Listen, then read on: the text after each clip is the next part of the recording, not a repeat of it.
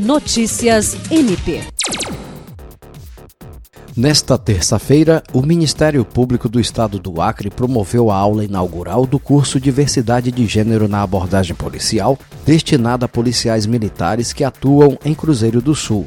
A capacitação é resultado de um acordo extrajudicial firmado entre o MPAC e 6 Batalhão da PM em março deste ano, que prevê ações de sensibilização e conscientização sobre direitos da população LGBT. A abertura das atividades contou com a presença do Procurador-Geral de Justiça Danilo Lovisaro do Nascimento e do comandante do 4 Batalhão da PM, Tenente Coronel Edivanda Silva Rogério, além da assessora de Relações Institucionais, promotora de Justiça Marcela Osório e dos promotores Iverson Bueno e Leonardo Honorato. Em sua fala, o procurador-geral destacou a situação de vulnerabilidade vivenciada pelo público LGBT, ressaltando os números que colocam o Brasil na sexta posição entre os países que mais mataram pessoas que pertencem a esse grupo no ano passado.